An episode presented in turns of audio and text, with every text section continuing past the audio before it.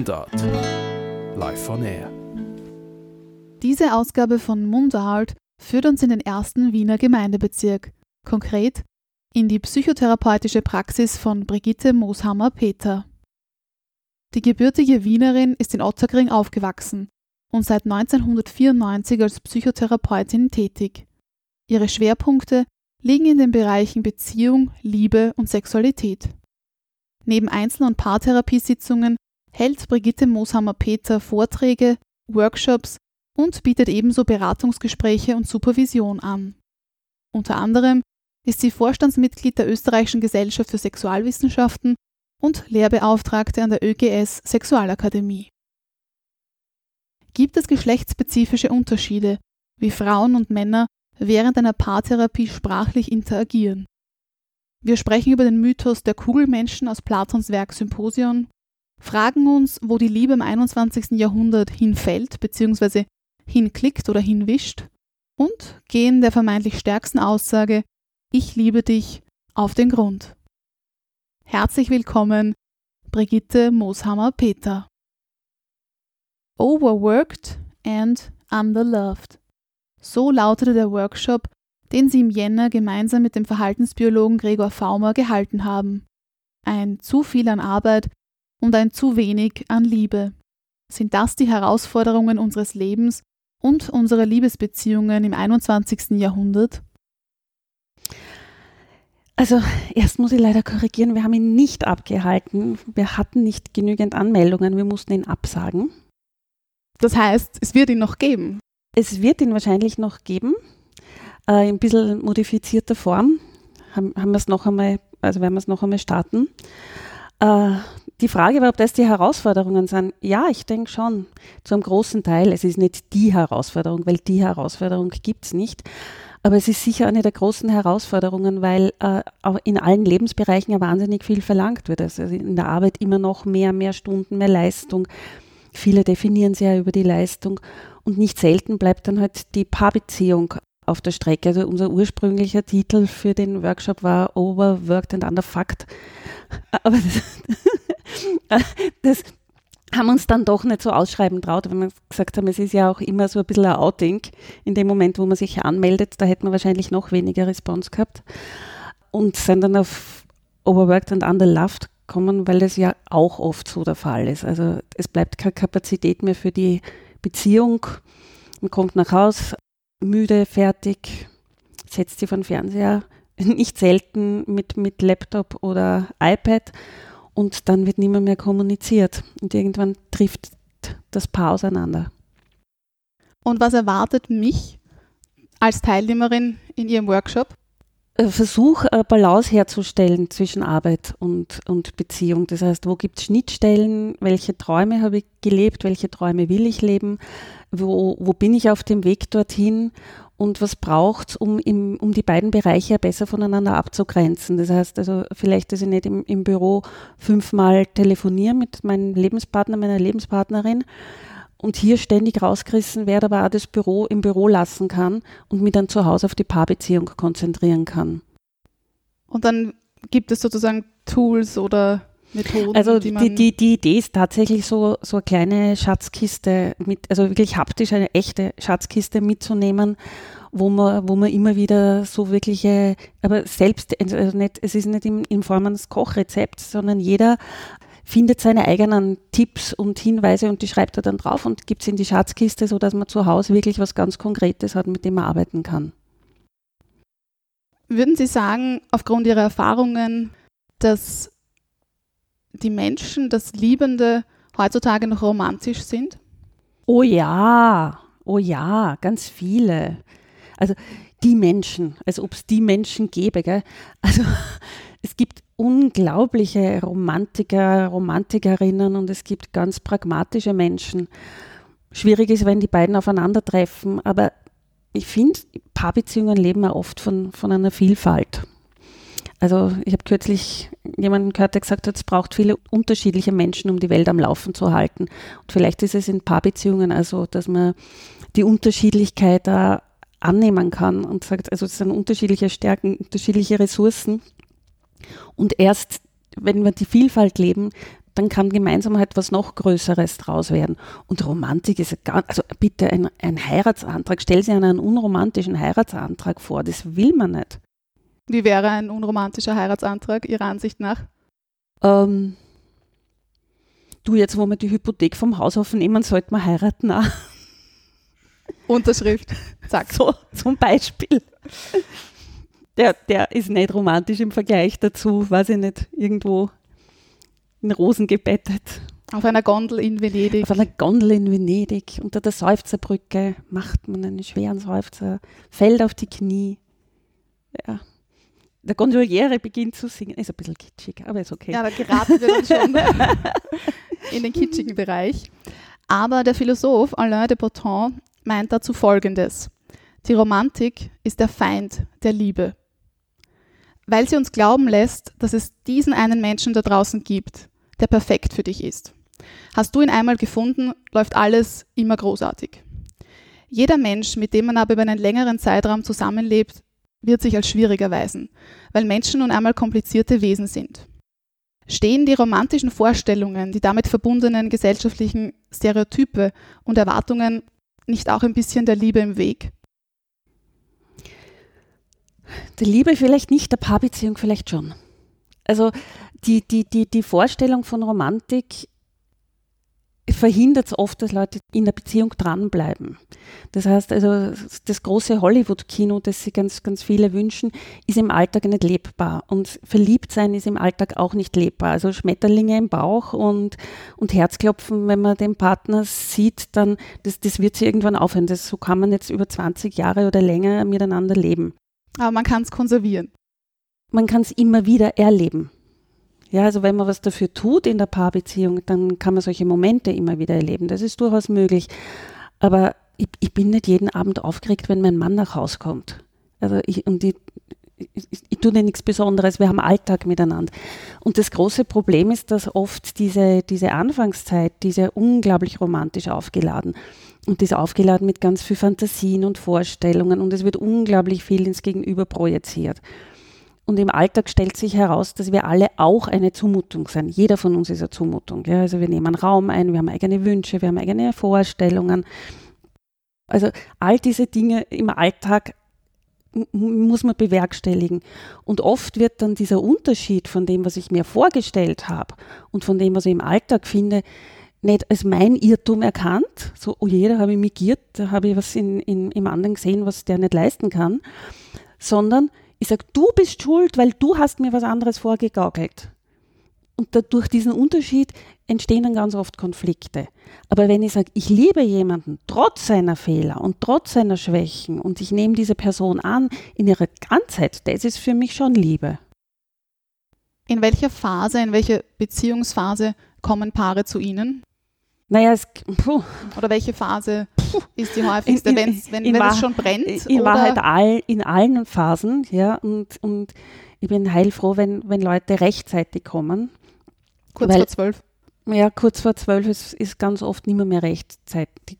Also Paare kommen leider viel zu häufig, wenn sie wirklich verfeindet sind. Also wenn sie einander wirklich schon hassen, aber aus diesem Hasser nicht rauskommen. Ja, wenn man ganz viel investiert hat, ich, ich vergleiche das oft wie, wie mit Spielern. Ja, also wenn ich 10 Euro im Casino verliere, dann tut das niemandem weh. Aber wenn ich 10.000 Euro verliere, dann spiele ich weiter, weil ich mir denke, mein Einsatz war so hoch. Und so ist es dann oft auch bei Paarbeziehungen, wenn ich einen hohen Einsatz geleistet habe, wenn ich mir viel bieten habe lassen, wenn ich mich sehr zum Idioten gemacht habe, dann ist es viel, viel schwerer loszulassen. Und oft kommen die in, diesen, in, in so einer Phase, wo sie schon so verzahnt sind und wo sie einander schon so hassen und wo sie endlich mich haben wollen als jemand, der sagt, ja, wirklich. Also du bist jemand, der also wirklich hassen. Also meistens wollen sie eigentlich so dann Bestätigung, wie unmöglich der jeweils andere ist. Was es natürlich so nicht gibt, das muss ich schon dazu sagen, ja. Aber es gibt da Paare, die kommen wirklich ganz fein, also wo, wo sie merken, okay, jetzt läuft es nicht mehr gut und wir sollten uns was anschauen und uns liegt wirklich was an der Beziehung. Viele Paare kommen natürlich auch, wenn irgendwas mit Außenbeziehungen war. Und erstaunlich, wie, wie oft es auch funktionieren kann, dass hier verziehen wird und dass diese Beziehung auch gut weiter funktionieren kann. Bevor wir nun zu Ihrer Rolle als Therapeutin kommen, die Sie schon angesprochen haben, möchte ich noch ganz kurz mit Ihnen gemeinsam nochmals mich philosophisch beschäftigen. Das Werk Symposion, auf Deutsch Gastmahl oder Trinkgelage, zählt zu Platons bedeutendsten Schriften. Und dieser Dialog behandelt unglaublich viele Themen, nicht nur die Liebe, sondern auch die Wahrheit, das erotische Begehren, Hingabe und so weiter. Und darin gibt es auch den Mythos des Kugelmenschen. Mhm. Dieser besagt, dass es eigentlich drei Geschlechter gab. Das männliche, das weibliche und das gemeinschaftliche. Und diese Wesen kugelten wortwörtlich ausgelassen und zügellos durch die Gegend. Sie strotzten vor Kraft und Stärke und wollten über die Götter herrschen. Diese jedoch halbierten die machtgierigen, übermütigen Kugelmenschen, sodass sie an Stärke verloren. Seither sucht jede Hälfte die passende andere Hälfte. Ist das Ihrer Ansicht nach eine nette, romantische Vorstellung, vielleicht sogar eine, ja, ein bisschen eine Idealvorstellung, Wunschvorstellung? Oder gibt es tatsächlich für jede Person die perfekte Ergänzung? Man muss sie eben nur finden oder sich finden lassen. Das wäre entsetzlich. Also wenn die Vorstellung, es gäbe nur eine perfekte Person für jemanden, die finde ich ganz entsetzlich. Weil was ist mit den vielen armen Menschen, die diese niemals finden? Also ich glaube, es gibt ganz, ganz viele mögliche Partner, Partnerinnen für, für viele Personen. Man muss halt immer wieder nur schauen, welche, welche Schattenseiten kaufe ich mir mit der Persona ein und wie kann ich mich mit dieser Person arrangieren, wie kann ich mit dieser Person leben. Und also ich, zum Glück, zum Glück bin ich tief davon überzeugt, dass es nicht die eine perfekte Hälfte gibt, sondern dass, dass man mit ein bisschen Pragmatismus, Toleranz, Empathie mit vielen, vielen Menschen Paarbeziehung leben könnte. Und was machen Sie jetzt mit Menschen, die in Ihre Praxis kommen und genau diese Vorstellung haben und felsenfest überzeugt sind, die eine Person und nur diese eine Person? Das sind sehr, sehr, sehr, sehr schwierige Stunden. Therapie versteht ja nicht als, als, als was Enges. Also für mich ist Therapie immer so, was zu erweitern, mehr Möglichkeiten zu kriegen. Und dann, dann würde ich mit dieser Person wirklich dran arbeiten, ob es nicht mehr Möglichkeiten gibt und vielleicht noch andere Alternativen. Das sind ja oft dann Personen, die zum Beispiel eine gescheiterte Beziehung hinter sich haben und diese Person nicht loslassen können und so. Und da geht es dann eher darum zu sagen, na, vielleicht gibt es mehr auf der Welt als das eine. Also ich, ich, ich versuche immer breiter zu werden. Und es schwingt ja auch ein bisschen mit, fühlt man sich wirklich nur dann selbst, wenn man seine getrennte Hälfte gefunden hat oder besteht vielleicht auch die Chance, als Halbkugel glücklich zu werden? Als Halbkugel, vielleicht ist, ist, ist, ist jeder allein eine Kugel. Hm. Ja, also so wie, weiß ich nicht, beim, wenn, man, wenn man Quecksilber teilt, hat man dann auch zwei Kugeln wieder. Und vielleicht ist es eher so, aber das ist, mir, das ist mir dann fast schon zu symbiotisch, wenn man zusammenkommt. Also weil Symbiose ist in Paarbeziehungen genauso nicht zu leben. Also ich denke, es geht eher darum, dass zwei Kugeln einander begegnen. Also zu schauen, wie bin ich als Person rund, was macht mich als Person aus, was will ich als Person und dann treffe ich andere Kugel und sage, was bist denn du für eine Kugel und was macht dich als Kugel aus? Komm, lass uns gemeinsam durchs Leben rollen. So irgendwie eher. Und dann wird man eine große Kugel. Oder das, das ist mir zu symbiotisch. Oder eine ganz andere Form nimmt man dann, dann an. Dann, dann sind es dann sind's zwei Kugeln, die nebeneinander herrollen. Okay. okay. Ja? Also die, und die, die nebeneinander vorwärts rollen und vielleicht schubsen sie einander immer wieder an, dass sie im Fluss bleiben und dass sie im Rollen bleiben. Die Vorstellung von, von einer Kugel, die nimmt mir fast die Luft, weil es so eng wird, weil es wirklich bedingen wird, eine Halbkugel fällt um oder bleibt liegen, da ist, da ist keine Bewegung mehr. Also mir gefällt eigentlich das Bild besser, dass es zwei Kugeln wären, die einander treffen. Das ist auch dynamischer, lebendiger. Ja. Kommen wir zu der Rolle oder zu Ihrer Rolle als Psychotherapeutin.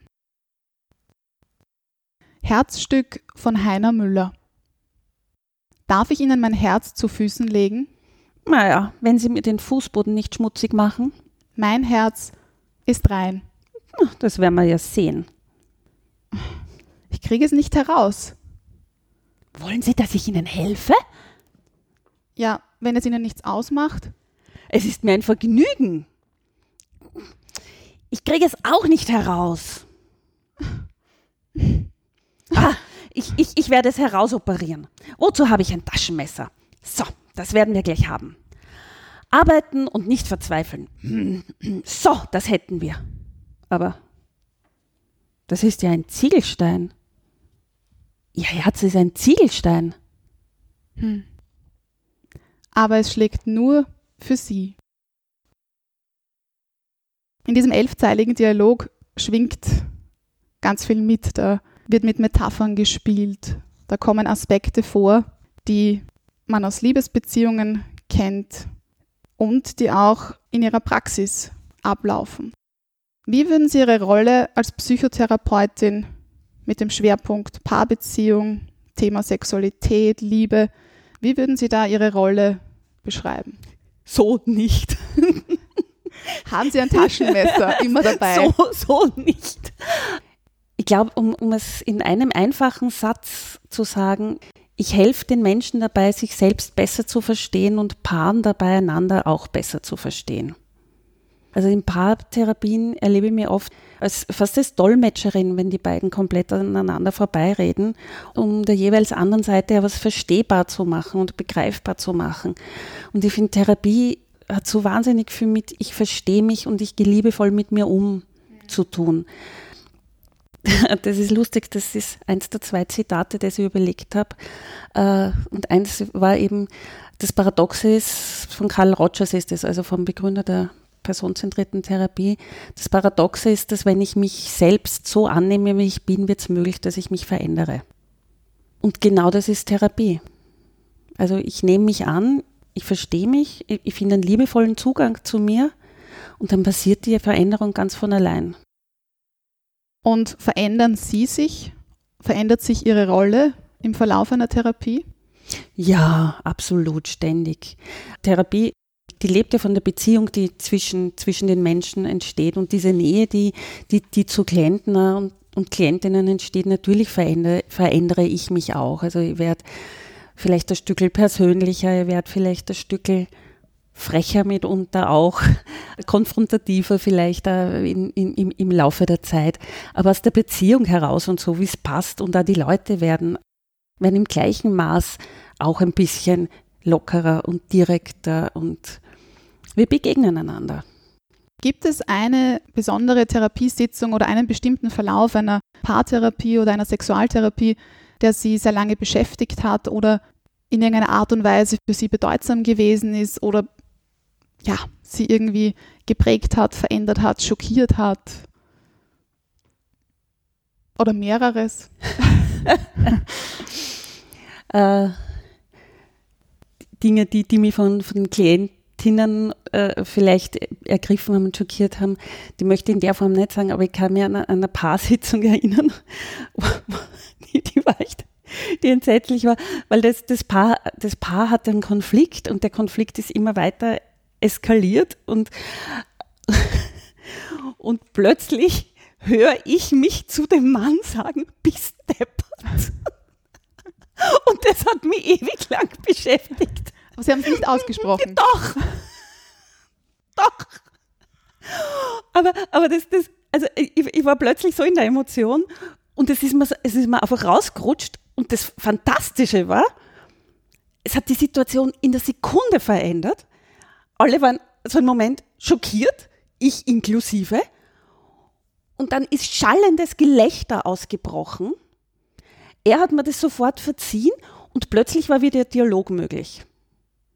Also mein, mein wirklich übelster Ausrutscher, ich hoffe, es passiert mir nie, nicht wieder, aber der hat tatsächlich was bewirkt in der Arbeit. Weil es im Moment, es, hat halt, es war stimmig, ja, es war unglaublich authentisch von mir. Und dadurch, dass wir drüber lachen konnten, hat es wieder was verändert.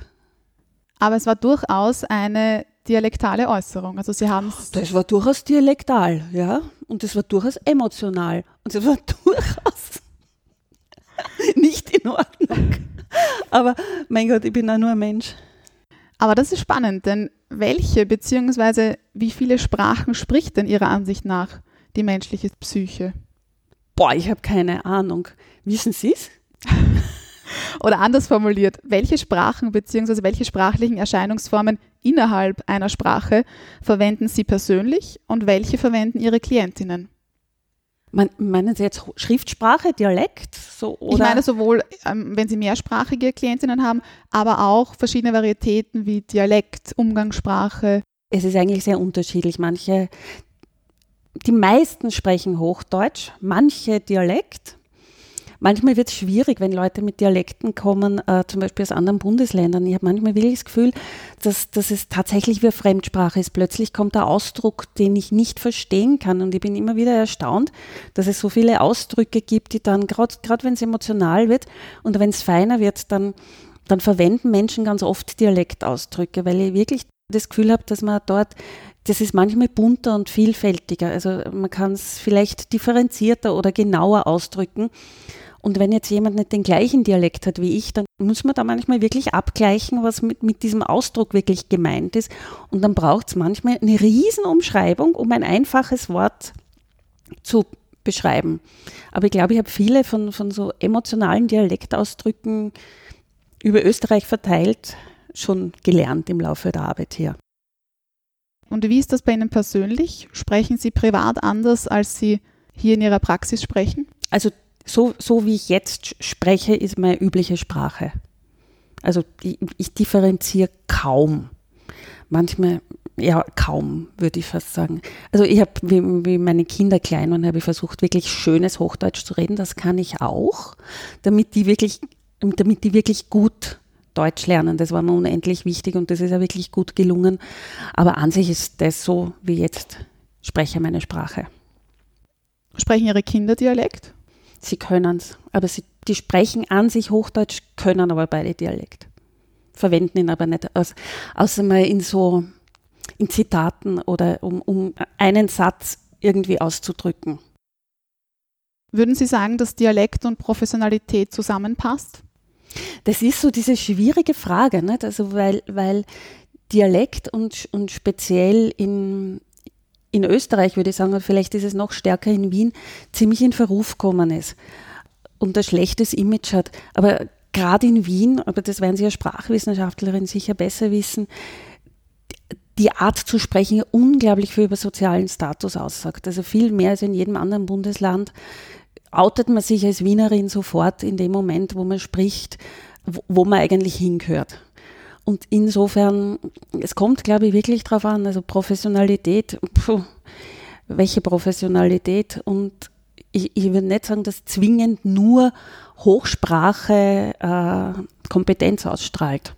Aber es gibt schon Formen von Dialekt, wo es schwierig wird. Wo es auch für mich schwierig wird. Und gibt es grundsätzlich geschlechtsspezifische Unterschiede, wie Frauen und Männer miteinander bzw. in Interaktion mit ihnen interagieren? Wird der Diskurs irgendwie. Sprachlich?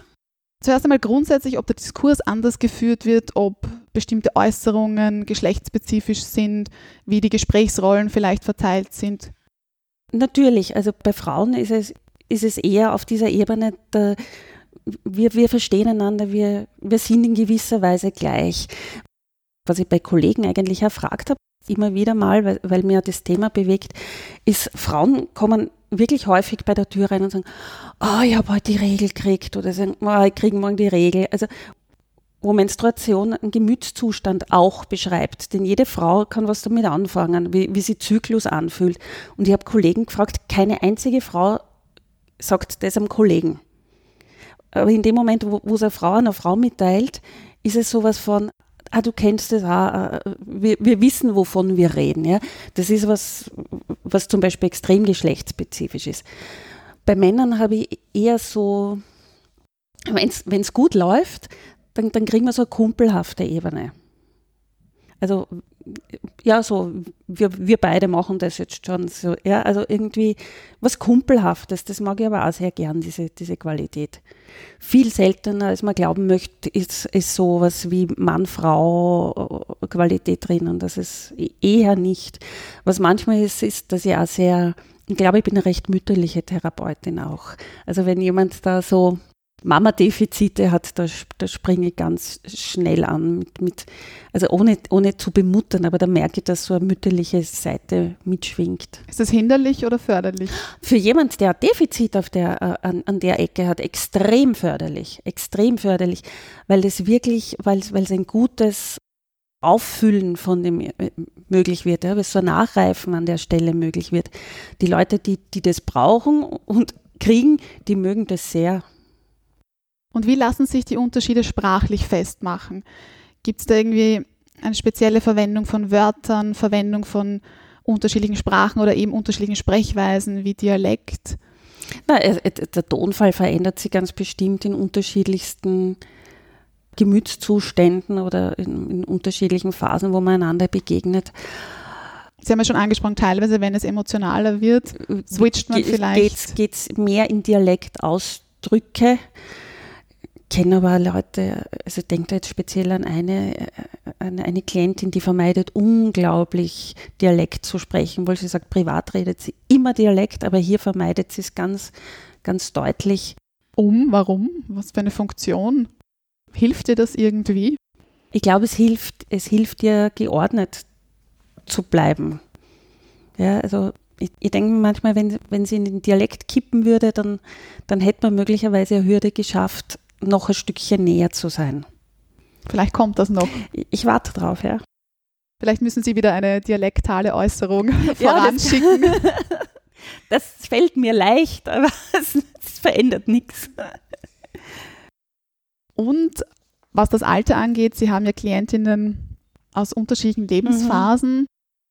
Können Sie da irgendwie eher die, die jüngere Generation von der älteren Worum ich froh bin, sind jetzt schon wieder meine Kinder, weil, weil ich viele Jugendausdrücke einfach verstehen kann. Natürlich gibt es die, die Ausdrücke sind extrem unterschiedlich. Also ob ich jetzt mit jemandem äh, hier sitze, der in den frühen 20ern ist oder ob ich jemanden hier sitze, der 70 und drüber ist, da werden ganz unterschiedliche Ausdrücke verwendet. Es wird wirklich eine unterschiedliche Sprache verwendet. Zum Beispiel? Äh, Jetzt fällt mir der Ausdruck Blümerant ein, aber den verwendet niemand, den verwende nur ich, weil ich den so lustig finde. Kenne ich nicht. Blümerant ist ein total schönes Wort. Das ist so, also ich glaube, so im 19. Jahrhundert hat man das so verwendet. Ach, mir ist so blümerant, wenn einem so ein bisschen übel, schwindlig. äh, was, was, was sagst du denn ständig? Ähm, der Dude zum Beispiel, der Dude, der, zum, der Typ dort oder so, das, das wird keiner sagen, ja. Wohingegen Ältere vielleicht sagen, so ein Kerl oder also wo, wo wirklich andere Wörter verwendet werden, um den gleichen Begriff auszudrücken. Was auch spannend ist, Sie bieten nämlich in Ihrer Praxis an, einzelne Paartherapiesitzungen in Zusammenarbeit mit Ihrem Kollegen Christian Fehringer zu führen. Was verändert sich denn durch diese Konstellation? Man hat sofort eine andere Dynamik. Also wenn ich allein bin, dann, dann muss ich mehr ausgleichen im Paar. Wir sind sehr unterschiedlich. Der Christian ist, ist meistens sehr intellektuell, schaut von oben drauf, fasst sehr oft auf der Metaebene zusammen, während ich dann sehr auf die Emotionen gehe. Also es hat sich eigentlich ein bisschen so eingebürgert, dass ich mehr in der Empathie bleibe drinnen und, und er in der Metaebene auf was nicht heißt, dass er, er, ist auch empathisch. Das heißt nicht, dass er es nicht ist. Das heißt auch nicht, dass ich nicht auf die Metaebene schaue. Aber so die Schwerpunkte haben sie so ein bisschen verteilt. Beziehungsweise haben sie ja in den Themen ein bisschen Schwerpunkte verteilt. Also wo, wo, wo gehe ich vor, wo, wo geht er vor? Das ist für uns ein ganz angenehmes Arbeiten, weil es sich immer wieder so ein bisschen ausgleicht. Also was, was nicht ist, was viele Leute glauben, aber das ist ganz und gar nicht, dass sie dann so eine Männerallianz und eine Frauenallianz bildet und die kämpfen gegeneinander. So ist es nicht sondern es hilft manchmal auch übers Kreuz zu übersetzen. Also, oder, oder es fragt dann irgendwer, Sie als Mann, wie sehen denn Sie das? Oder Sie als Frau, wie sehen denn Sie das? Wo also wirklich geschlechtsspezifischer gefragt wird, wie der Blick auf das Paar ist. Also es verändert sich natürlich auch etwas für Klientinnen. Natürlich. Die haben ja mehr Vielfalt, ne? die haben ja eine größere Breite und sie haben ja zwei Blickwinkel, wo auf das Paar hingeschaut wird. Und es ist beileibe nicht so, dass wir immer einer Meinung sind, wenn, wenn wir hinschauen auf dieses Paar. Und es ist für das Paar oft wirklich hilfreich, zwei Sichtweisen angeboten zu bekommen, wo, wo sie dann das für sie passendere erfinden können. Fällt es Klientinnen eigentlich leichter über das Thema Liebe oder über das Thema Sex, Sexualität zu sprechen? Das kann ich gar nicht ein, eindeutig beantworten. Das ist extrem unterschiedlich. Also es gibt Leute, die haben sehr große Schwierigkeiten, über Sexualität zu reden. Es gibt aber Leute, die haben große Schwierigkeiten, über Liebe zu reden, aber denen fällt es vielleicht ganz leicht, über Sex zu reden. Also es ist oft so, dass, dass ich erlebe es meistens so, dass diese Offenheit, mit, dem, mit der ich dem Thema Sex begegne, es dem Gegenüber extrem leicht macht, auch über Sex zu reden. Also es gibt Leute, die tun es einfach wirklich schwer, aber selbst bei denen geht es viel mehr als sonst, weil, weil für mich ist es halt ein Thema von vielen Themen. Und ich rede jeden Tag so viel über Sex, dass es, also ich habe da keine Hürden mehr und das überträgt sich einfach, meine, meine Gelassenheit mit dem Thema überträgt sich aufs Gegenüber ganz schnell. Wird Ihrer Ansicht nach in der heutigen Zeit beinahe zu viel über Sex gesprochen, geschrieben, auch medial darüber diskutiert? Ja, ehrlich gestanden schon. Nicht? Also viele Schwierigkeiten entstehen ja gerade draus weil drüber gesprochen wird, ja, und dann wird das besprochen und dann, und, und viele Paare reden ja nur mehr problematisiert über Sexualität und dann wird es sowieso ganz schwierig. Aber auch ständig, also es gibt solche Ideale, wie man zu sein hat und was man zu sein hat und noch wilder und noch mehr und, und weiß ich nicht. Und dann wird die eigene Sexualität so langweilig erlebt und dann entstehen daraus oft Schwierigkeiten. Also manchmal wäre weniger sicher mehr, aber es ist halt jetzt, wie es ist und damit müssen wir alle leben. Laut Karl Lagerfeld ist Sex ein schönes Spielzeug für junge Leute, später bloß noch ein banaler Gebrauchsartikel. Ist das wirklich so? Ach, der, Al der Lagerfeld. uh, na, also was sicher ist, ist, dass Sexualität sich verändert im Laufe des Lebens, dass, dass andere Schwerpunkte kommen, dass andere Dinge in den Vordergrund treten. Also wenn man älter wird, geht es vielleicht nicht mehr so zielgerichtet. Da, da geht es oft mehr um, um, um die Begegnung und ums Beisammensein. Äh, Kuscheln gewinnt vielleicht an Bedeutung. Orgasmus ist nicht mehr, mehr also wie soll man sagen, dieses, dieses Stadtziel ist, ist nicht mehr so.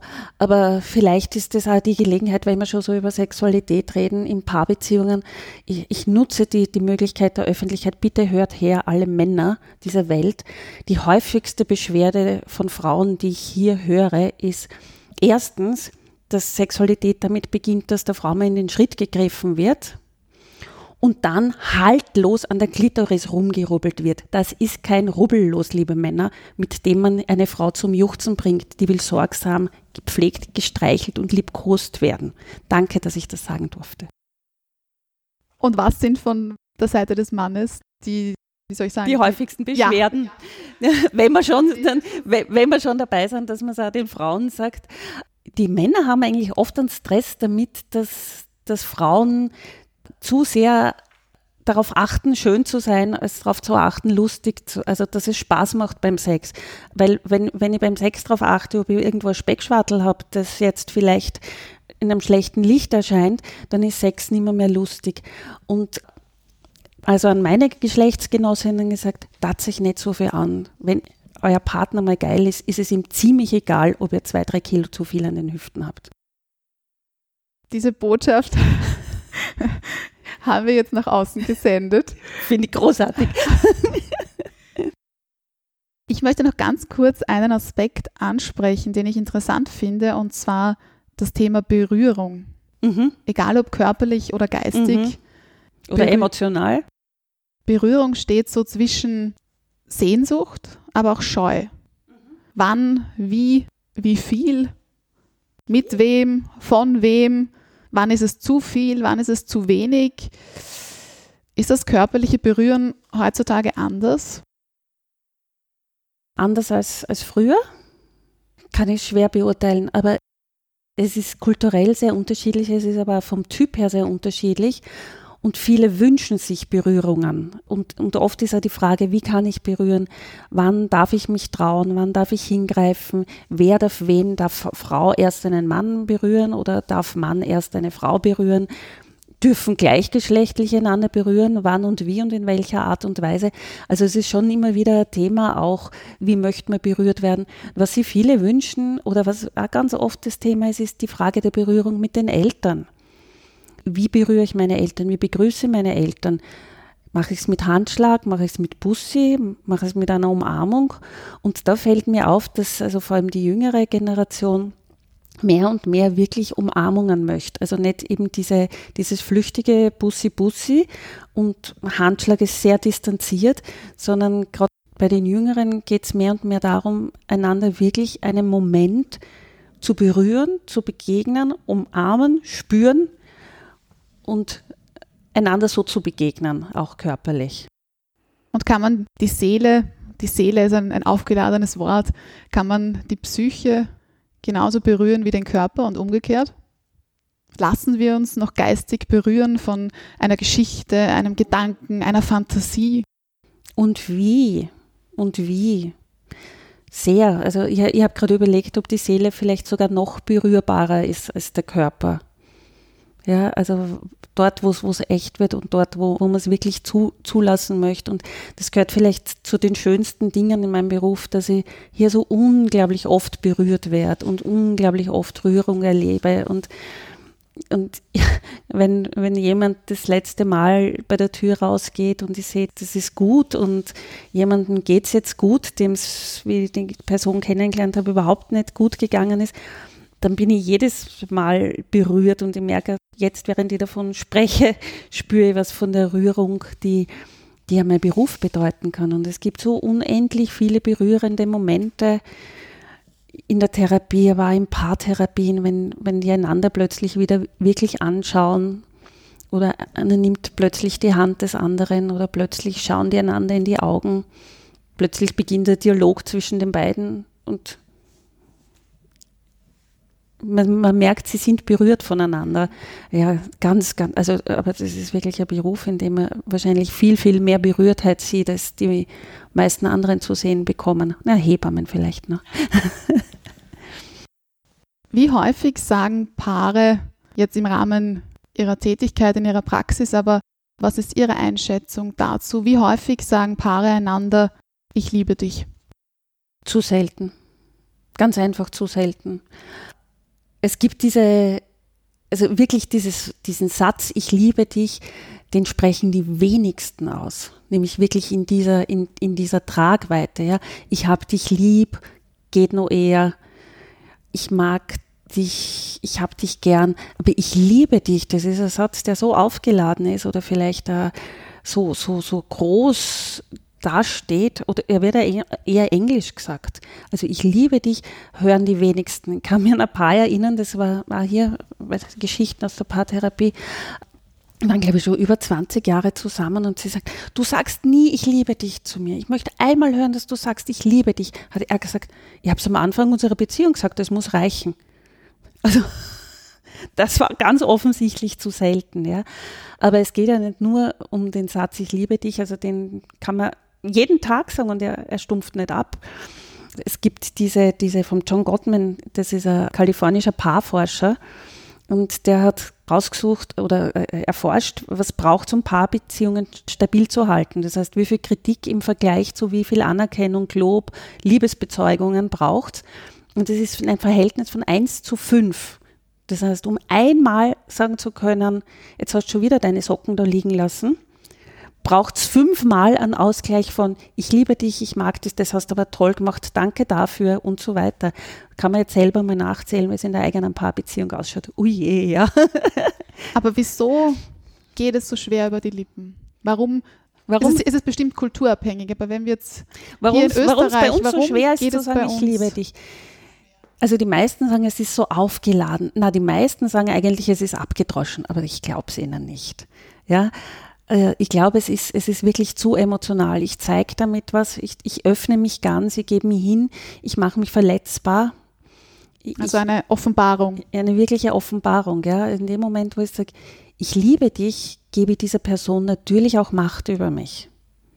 Das ist was Großes. Und das ist heikel zu tun. Nicht? Also in Paarbeziehungen gibt es ja oft viele Vorbehalte. Viel Angst, viel Angst, verletzt zu werden. Und man wurde auch verletzt. Also man wird nicht Paarbeziehung, man wird keine Langzeitbeziehung leben können, ohne zu verletzen. Das gelingt halt leider nicht. Sie haben es schon angesprochen, die deutsche Sprache bietet unglaublich viele Möglichkeiten. Mögen, gern haben, lieben, lieb haben. Welche Sprache bzw. sprachliche Erscheinungsform ist für Sie persönlich die Sprache der Liebe? Ist das das Französische, das Ach Englische, so. Das Italienische oder Ehrlich gestanden die Muttersprache. Und das würde ich tatsächlich rund um den Globus so sagen, die Sprache der Liebe ist wahrscheinlich die Muttersprache oder, oder die Körpersprache. Weil ich kann viel ausdrücken, kann verbal viel ausdrücken, aber in der Art, wie ich jemanden anschaue, kann ich Liebe extrem ausdrücken. In der Art, wie ich jemanden berühre, kann ich Liebe extrem ausdrücken. Also vielleicht ist es doch neben der Muttersprache auch die Körpersprache. und was sagen Sie zum Dialekt? Ist das vielleicht für manche Ihrer Klientinnen Absolut. die Sprache der Absolut. Liebe? Absolut. Weil es so, wie ich vorher gesagt habe, weil wo es emotionaler wird, wird es oft einmal ein bisschen direkter. Ja? Und manches fällt halt vielleicht auch im Dialekt leichter zu sprechen oder zu sagen. Der Sprachwissenschaftler Manfred Glauninger war Gast in der ersten Episode von Mundart.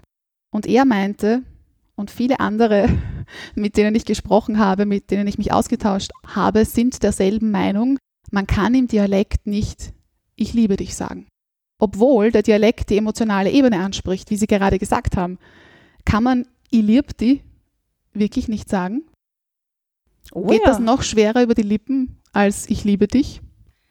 Also jetzt, wo Sie gesagt haben, ich liebe die, musste man vielleicht einen Tiroler fragen. Ich glaube, dem fällt es so leichter. Paul Iwitsch, Ja? letzter Gast der Mundart-Episode im April, ist Tiroler, spricht Tiroler Dialekt und sagte auch selbst, es ist komisch, das spreche ich Hochdeutsch aus.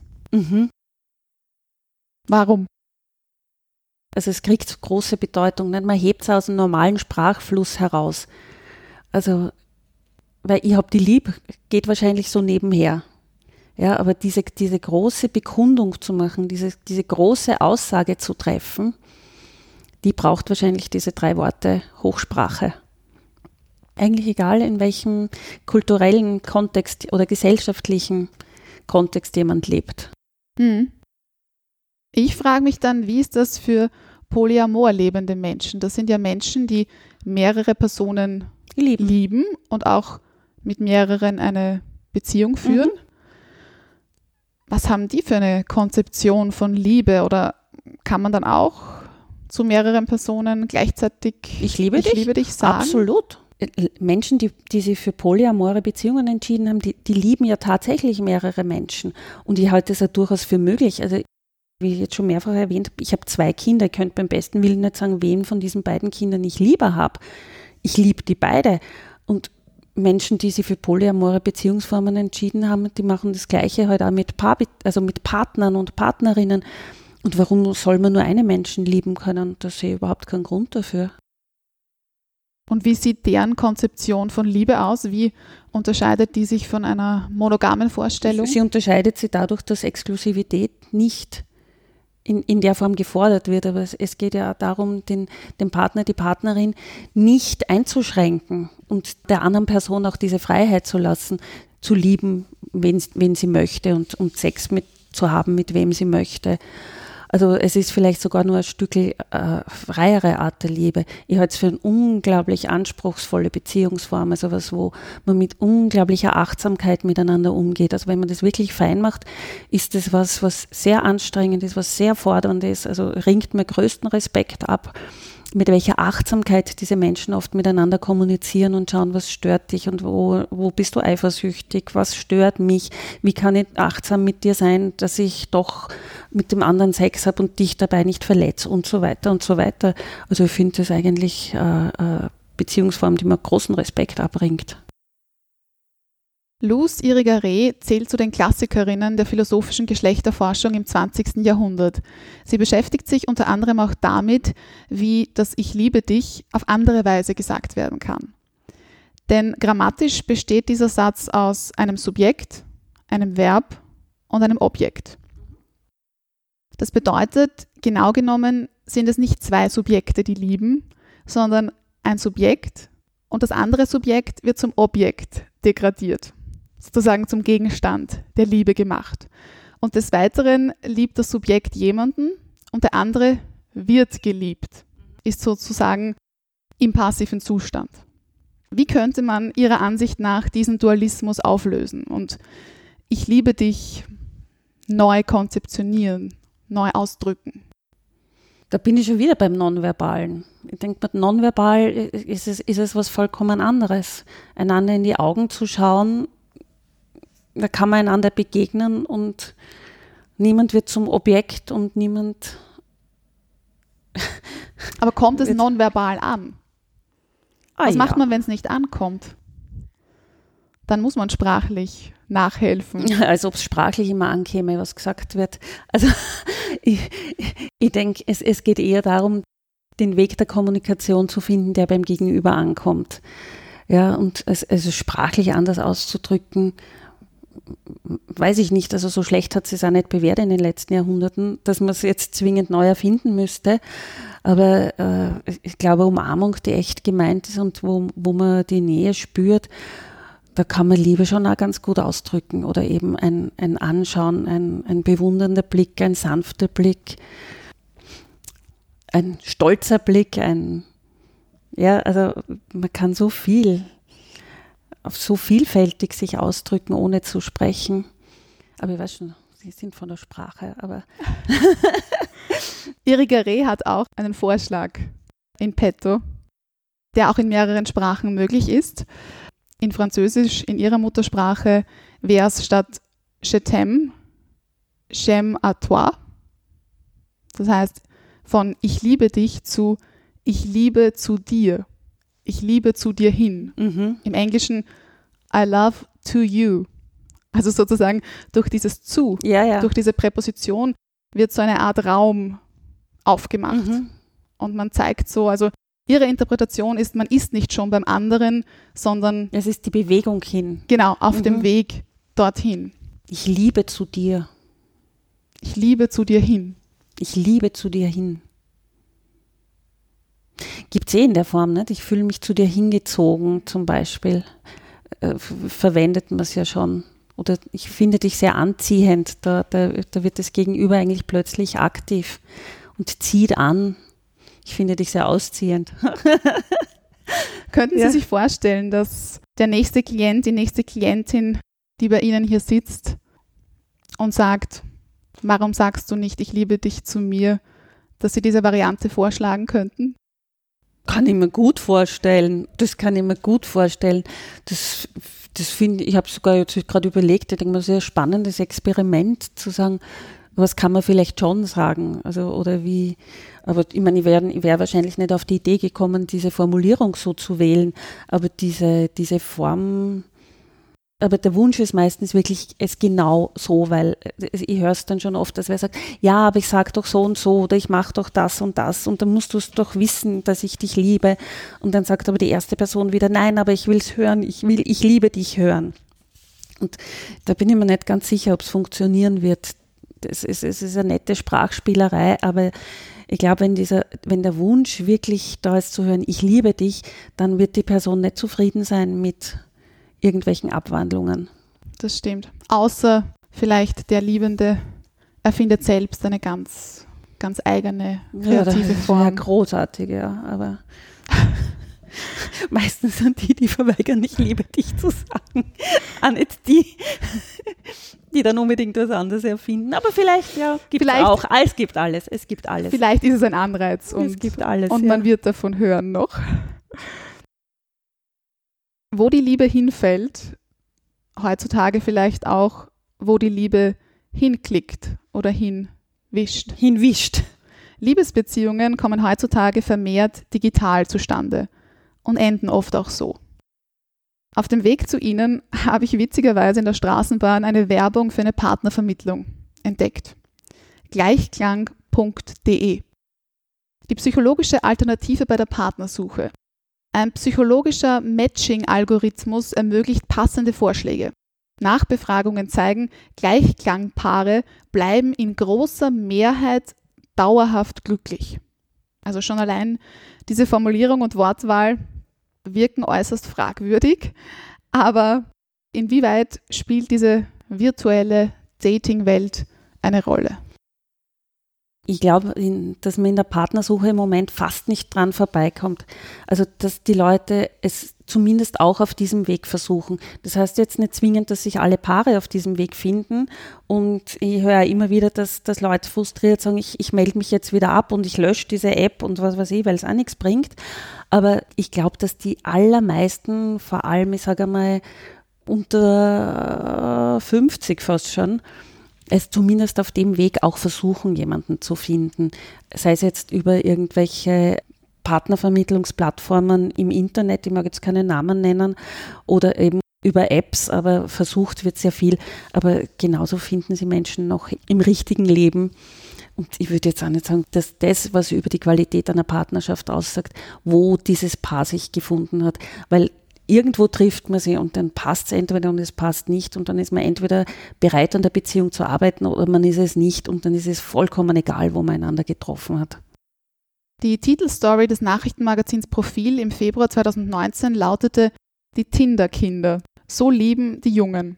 Und in diesem Artikel findet man folgendes Zitat einer Studentin. Unsere Generation leidet an Liebes-ADHS. Was sind denn Ihrer Ansicht nach die Probleme oder sagen wir es positiv, die Herausforderungen, mit denen die Menschen konfrontiert sind? Die Vielfalt, die Möglichkeit, so alles zu haben. So eine große Auswahl zu haben. Ja, also wenn ich jetzt irgendeine App nehme oder wenn ich im Internet gehe, ich habe hunderte Partner zur Auswahl. Ja? Also ich, ich bin jetzt, äh, was wir, ich bin in 53, ja, in Zeiten, wo ich jung war, in meinen 20ern, wie oft hat man denn wem getroffen, mit dem man sich hätte vorstellen können? Das hat oft Monate, wenn nicht Jahre gedauert bis man irgendwen wieder kennengelernt hat, wo man sich dachte, ja, da könnte was Ernsteres draus werden. Ja. Wenn ich am Tag Hunderte zur Auswahl habe, habe ich ein unfassbares Risiko, mich für die falsche Person zu entscheiden. Also entscheide ich mich besser nicht, weil es könnte ja morgen jemand kommen, der ist noch viel, viel besser und dann habe ich mich aber für den Halbguten entschieden. Und so wird es wahnsinnig schwer, sich auf eine Person einzulassen. Und ich glaube, dass das eine der größten Schwierigkeiten im Moment bei der Partnersuche ist, dass, dass, dass es scheinbar so unglaublich viele gibt, die da draußen sind und die noch besser sein könnten. Also so viel auch nochmal zu Plattern und der zweiten Kugelhälfte. Im Moment haben wir hunderte Kugelhälften jeden Tag zur Auswahl, wenn man das will. Überforderung. Absolut. Absolut. Und je mehr Auswahl man hat, umso größer ist immer das Risiko, das Falsche genommen zu haben. Ja, also Früher gab es einmal eine Butter im Regal, dann hat man, ist man zu Hause gegangen und hat zwei Butter gehabt. Heute habe ich gesalzene Butter, ungesalzene Butter, Sauerrahmbutter, Bio-Butter. Äh, ich nehme irgendeine mit nach Hause und wie groß ist mein Risiko, dass sie falsch ist? Weil in Wahrheit lebe ich vegan, oh je. Also, na, also die Vielfalt macht so wahnsinnig schwierig, Entscheidungen zu treffen. Einmal möchte ich noch auf das Datingportal gleichlang.de zurückkommen. Diese werben nämlich unter anderem mit dem Slogan Liebe ist Einheit in Vielfalt. Mhm. Ist darin Ihrer Ansicht nach die Quintessenz und der unglaubliche Facettenreichtum des Begriffs Liebe adäquat verpackt? Ich kann damit überhaupt nichts anfangen. Liebe ist Einheit in Vielfalt. Ja, also, ich, ich, verstehe, aber ich kann damit nichts anfangen. Das, ist, das trifft für mich nicht den, den Begriff der Liebe. Also ich habe es heute, glaube ich, eh schon gesagt, aber für mich ist Liebe, wenn ich trotzdem liebe. Ich erkenne eine Person, ich erkenne diese Person mit ihren Stärken, ich erkenne diese Person mit ihren Schwächen, ich erkenne diese Person mit ihren Fehlern und mit ihren liebenswerten Seiten. Und ich nehme diese Person an als die, die sie ist. Ich sage nicht, ich könnte diese Person in diese Richtung verändern, sondern ich sage, du, ich nehme dich in deiner Ganzheit an. Das ist für mich Liebe. Also sozusagen eine beiderseits vorhandene Andersheit und Individualität, die aber ja. doch in was Gemeinsamem genau. aufgeht. Ja. Saint-Exupéry, wie so oft, äh, sagt, Liebe ist nicht, wenn wir einander anschauen, sondern wenn wir gemeinsam in die gleiche Richtung schauen. Da haben wir wieder die Richtung von Luz Irigaray, ja. Also alles, alles fügt sich. Ja, aber damit kann ich was anfangen. Ja, man schaut in eine Richtung, man hat gemeinsame Ziele, man hat gemeinsame Ideen. Es gibt Übereinstimmungen. Muss ja nicht hundertprozentig sein. Hundertprozent wird man nicht finden. Außerdem ist es langweilig. Und woran merken Sie, beziehungsweise woran ist ersichtlich, dass sich im Rahmen einer Paartherapie das Dranbleiben, das Weitermachen lohnt? Und wann, ja, wann erahnen Sie, dass es vielleicht sinnvoller ist, aufzugeben? Einen Schlussstrich zu ziehen? das ist einfach. Es ist wirklich die Art des Umgangs miteinander. Gibt es nur einen respektvollen Umgang? Gibt es eine Wertschätzung? Wie sehr hören die einander zu? Wie sehr darf jemand aussprechen? Oder wird, wird ständig ins Wort gefallen? Ist jemand bereit, äh, wirklich bei sich zu hören und zu sagen, aha, verstehe jetzt, was du meinst? Also gehen die Leute in Dialog oder geht es wirklich nur darum, anzuklagen und zu sagen, jetzt gib mir doch recht, dass ich da mit einer unmöglichen Person sitze. Also solange es immer nur Anklage ist, da sehe ich nicht mehr, mehr viele Chancen. Und da ziehen dann auch Sie den Schlussstrich oder wie kann man sich dann so ein, so ein Auflösen? Paartherapie beschleunigt einfach den Prozess, auch äh, Trennungsprozesse. Es wird dann relativ schnell klar, dass es nicht mehr funktioniert. Also ich, ich gehe nicht hin und sage, na, Sie sollten sich aber scheiden lassen. Also das wäre mal zu viel Verantwortung. Aber es wird eigentlich immer sehr schnell dann Thema und klar, dass, dass das nicht mehr, mehr funktioniert. Wie lange dauerte die kürzeste Paartherapie, die Sie begleitet haben? Zehn Minuten. Nämlich zehn Minuten, Paar kommt, die Frau sagt, ja, also der Mann lässt ihr den Vortritt, sagt, ja, schon, ja, dort und da haben wir Probleme, hm, hm, sagt ein bisschen was. Dann sagt er, du, ich bin nur hergekommen, um dir zu sagen, dass ich mich von dir trennen will. Ich habe es mir nicht getraut, zu Hause zu sagen. Aus was? Keine weiteren Sitzungen notwendig. Nein, war, es war kein Interesse an weiteren Sitzungen. So kann es auch gehen. Ja. Also mein Beruf ist sehr vielfältig. Wir haben diese Stunde dann tatsächlich, also das, das konnte man nicht so stehen lassen, ne? das ist schon klar. Und die Stunde wurde schon dazu genutzt, dass mal so, die Frau war im Schock und ja, also das ist, das ist schon ganz gut weitergegangen. Aber und die konnten auch nach der Stunde bei der Tür rausgehen. Ohne, also insofern ist der Wunsch des Mannes in Erfüllung gegangen. Ja, die haben einander nicht die Schädel eingehaut, sondern haben dann halt die Trennung eingeleitet. Na, die wollten nicht mehr kommen. Gibt es Paare, die nach Jahren wiederkommen? Ja, viele. Also viele, schon immer wieder. Wie erleben Sie das dann? Ich mag das immer, wenn wer zurückkommt. Ja, das ist ja. Ist das nicht ein Rückfall? Na, das ist etwas, was, das Leben geht ja weiter. Nicht? Und man kommt in unterschiedliche Lebensphasen. Und wenn jetzt zum Beispiel ein paar Mal da war, wo, ich sage jetzt mal, wo es junge Kinder gab und es war diese, diese Lebensphase zu organisieren, einer macht Karriere und man muss sich um die Kinder kümmern und Kinderbetreuung und kommt eh jeder zu kurz mit seinen Bedürfnissen, dann läuft es ganz gut und dann seht das Paar vielleicht wieder, wenn die Kinder das Haus verlassen, was immer eine irrsinnig schwierige Phase in der Paarbeziehung ist, dann ist es doch das schönste Kompliment, das ich kriegen kann, dass sie sagen, jetzt haben wir wieder eine schwierige Situation, bitte helfen Sie uns noch einmal darüber. Na, also das wäre ja so, als weiß ich nicht, wenn man mal eine Grippe gehabt hat, darf man nie wieder zum Arzt gehen und noch einmal Grippe kriegen. Das Leben geht ja weiter und hat die unterschiedlichsten Herausforderungen. Nachgefragt. Der Mundart Word Rap.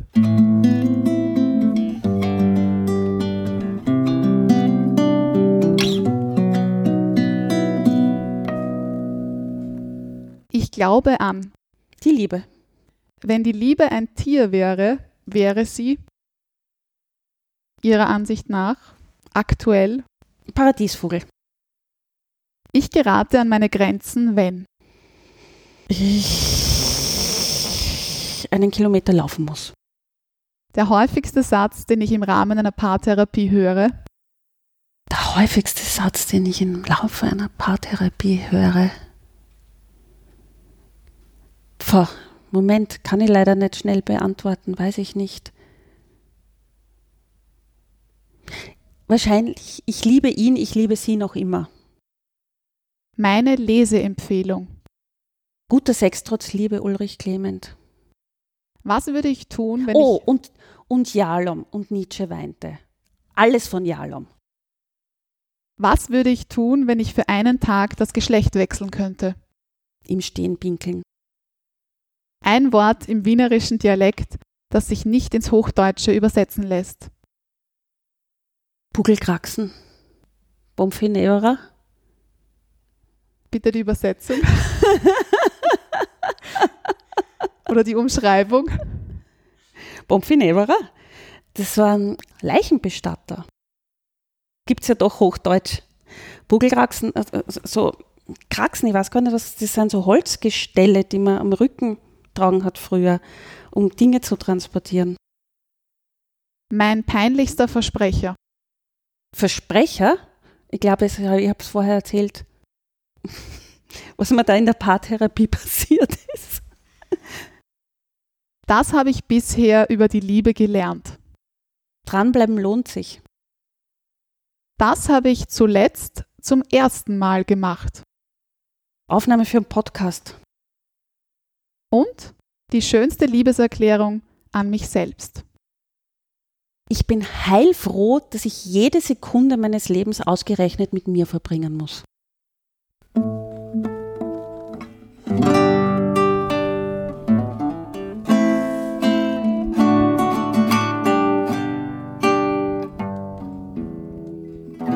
Mundart, der Podcast für Sprachkünstler.